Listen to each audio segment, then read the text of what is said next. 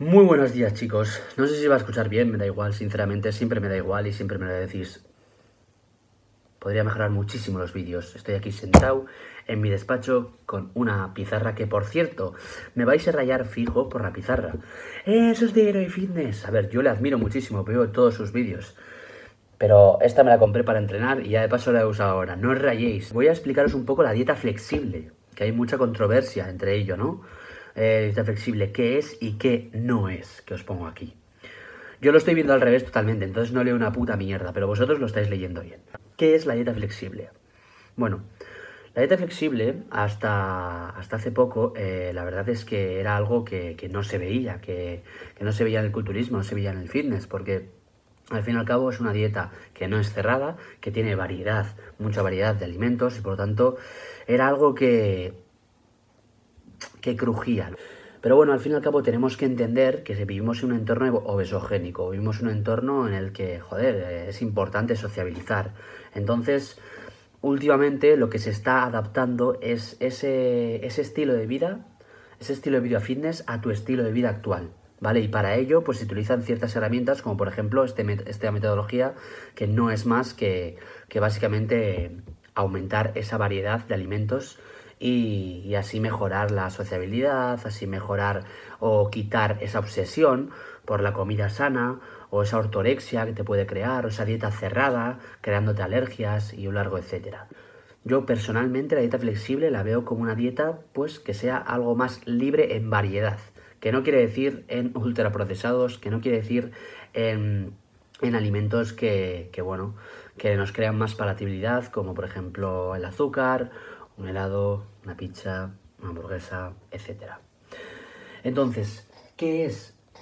ese equilibrio, ese equilibrio entre la vida social, equilibrio entre la salud, tanto intestinal, fisiológica, hormonal, es un equilibrio también mental, es una no obsesión, ¿vale?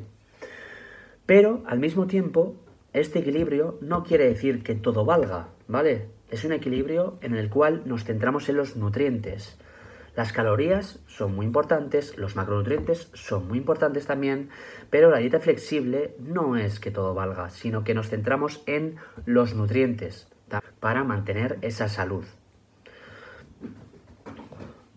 Al fin y al cabo, últimamente, pues se ha visto que que el reduccionismo está por encima de todo. MyFitnessPal, el traquear macros, el todo vale, el 50-50, 50 ultraprocesados, 50 comida saludable o comida real. Y eso tampoco es así. Se busca esos nutrientes, pero con un cierto equilibrio y no una dieta cerrada al máximo.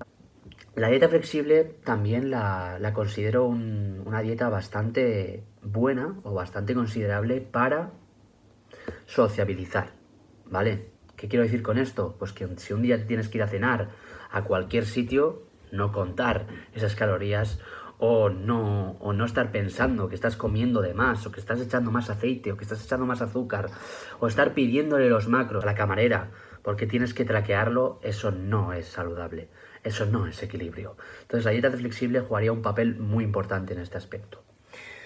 Y después también conciencia y conveniencia. Finalmente yo creo que la dieta flexible es conveniencia y conciencia. Cada uno se tiene que cerciorar de lo que le conviene y tiene que ser consciente de lo que está comiendo. Por ejemplo, ¿qué quiero decir con esto?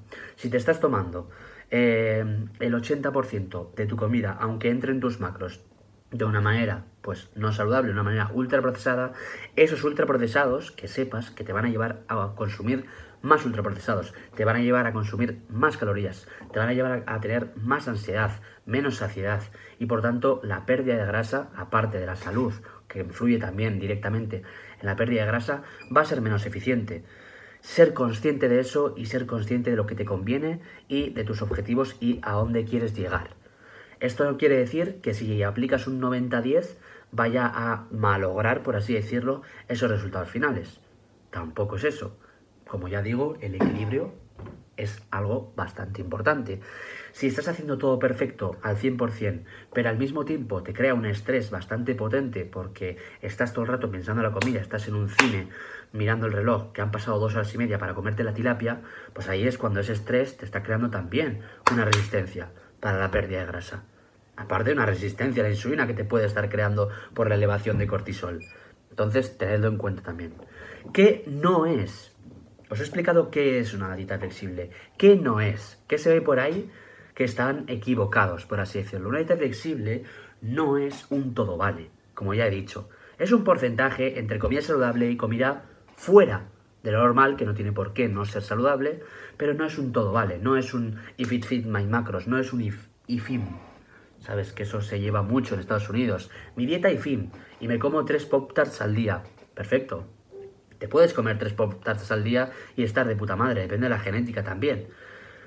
Pero eso depende también de la conciencia y la conveniencia y que lo que qué es lo que le conviene a cada uno y qué es lo que le va a crear más equilibrio mental. Pero que sepas que esos Pop-Tarts te van a crear más ansiedad. ¿Que no te crea? Pues de puta madre. Pues cómetelos. Claramente hay que tener también conciencia de salud, que para eso estamos. que nunca lo, nunca lo llegamos a...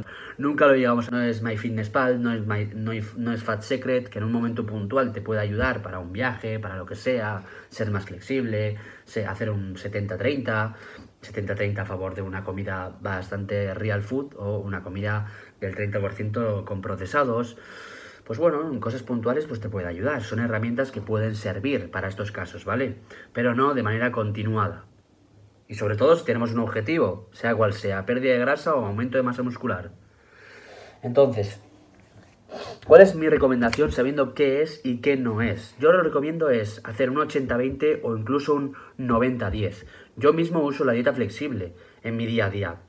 Y hay veces que me apetece comer ultraprocesados y no estoy hablando de un cheat meal en sí, de un día de día, día trampa, que ese cheat meal puedo aprovecharlo para comer una chuleta, por ejemplo, que me encanta. Em, pero, por ejemplo, un día que, estoy rayado, que he trabajado muchísimo, que me apetece un poquito de glucosa, pues me meto un chorrecito de, de leche condensada. ¿Y que eso va a inhibir ese proceso de pérdida de grasa? Pues no. A eso es a lo que llamamos equilibrio, ¿vale? No es o todo o nada. Y sobre todo para la gente de a pie.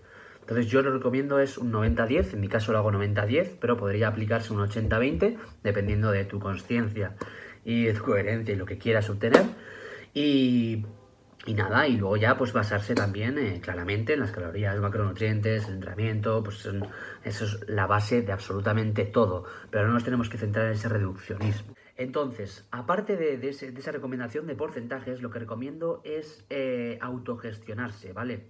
Es decir, si a ti un helado en sí te está creando una ansiedad increíble porque tienes un día de cheat y lo tienes guardado en la nevera y ese helado te está carcomiendo y al final te lo acabas comiendo antes, no tengas ese helado en casa, ¿vale? O sea, no juegues con fuego. No, yo soy fuertísimo, soy, estoy mamadísimo, voy a ir en contra del helado. Si no puedes, no lo hagas. No te creas el más fuerte porque al final acabas cayendo y yo lo he hecho. No, ¿por qué no voy a poder? Yo tengo que poder. ¿Por qué no voy a poder y si todo el mundo puede? Pues tengo ahí un helado y así soy más fuerte. Si no puedes, no puedes. Hay que aceptarlo, hay que ser realista y eliminar. Y luego ya, pues si te apetece algún capricho fuera, pues te lo comes. Sobre todo con alguien. No ahí solo comiendo un helado como si estuvieses que te hubiese dejado la novia. Entonces, después de esa autogestión, por así decirlo, yo sí que recomiendo eso de, no excluir, ¿no? No excluir en sí ningún alimento, no, es, no demonizar ningún alimento, sino incluir diferentes acciones, como por ejemplo empezar a cocinar algo saludable, hacer recetas de algo saludable que te guste más incluso y que te cree más más adherencia, ¿no? Más adherencia, menos para la adaptabilidad, claramente, pero más adherencia, por así decirlo, porque estás comiendo algo saludable que te está gustando, no te está creando esa ansiedad posterior por esa dependencia y además estás disfrutando con lo que estás haciendo. Y estás obteniendo resultados y acercándote más aún a donde quieres llegar. Yo todavía no he llegado. Habéis visto que estoy un poco más seco, ¿no? Sí, a ver. No voy a esto porque estoy en pelotas, pero eh, la verdad, estoy grabando un vídeo de YouTube en pelotas. Esto es la hostia. Pero bueno, lo dicho. Que espero que os haya gustado. La dieta flexible es la que estoy llevando ahora mismo. Y seguramente dentro de poco subiré un blog al respecto sobre mi día a día para que veáis que no hay absolutamente nada fuera de lo normal y que me sigo cuidando, chicos. Y que mi cara dice algo sobre ello. Pues si no estaría así Por cierto, me ha salido aquí un grano bastante importante, que parece que me ha pegado un cañonazo. Así que nada, ya me han dado recomendaciones por Instagram de qué hacer. Tampoco les voy a hacer mucho caso porque es un poco inflamación más que nada, porque me lo he tocado 30.000 veces. Y nada chicos, espero que os haya gustado. Aquí Calvo Bigotudo se despide y que tengáis un día, tarde, noche, no sé cuándo voy a subir esto, genial.